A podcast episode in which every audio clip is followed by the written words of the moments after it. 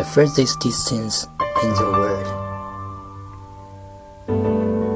The furthest distance in the world is not between life and death, but when I stand in front of you, yet you don't know that I love you.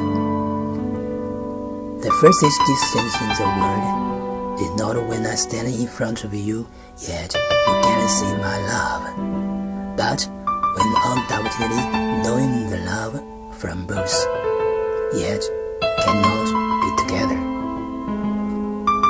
The furthest distance in the world is not being apart while being in love, but when pain cannot resist the yearning, yet pretending you have never been in my heart.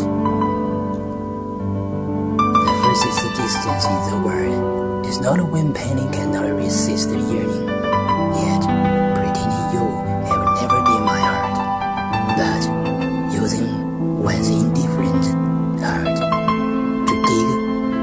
Cross a river.